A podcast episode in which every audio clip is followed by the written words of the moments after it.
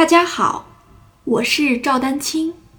二零二三年二胡公益课已开启，获取公益课视频，请添加我的微信号 y i n y u e d a n q i n g，即音乐丹青的全拼小写字母。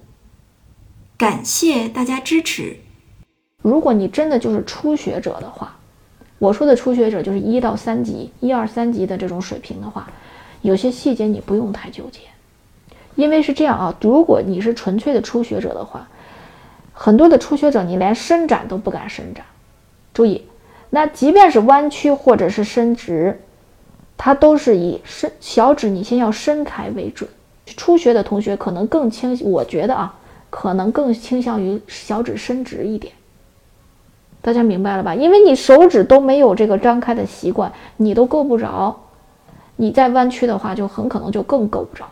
我的小指是略微有一点弯曲的，但是大家仔细看，我的手也很小的。但是我我刚才已经说了，确实有的老师教的就是伸指的。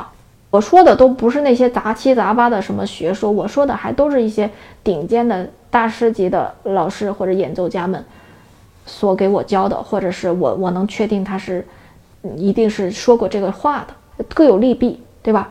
呃，如果你手手指小指是略微弯曲的话，你会觉得指尖的这个力量更集中一点。因为小指如果弯曲一点，它其实就相当于像其他手指一样，其他手指也是弯曲的嘛。你会觉得这个整个的力量更更集中在手指尖了。但如果你是伸平的话，它可能，对吧？它可能对于距离，就是你摁的，就是伸伸直嘛，伸直摁的更远嘛，对不对？有一个很大的前提是你首先很多初学者他很多时候你的千金绑得过高了，这又涉及到千金的这个问题了。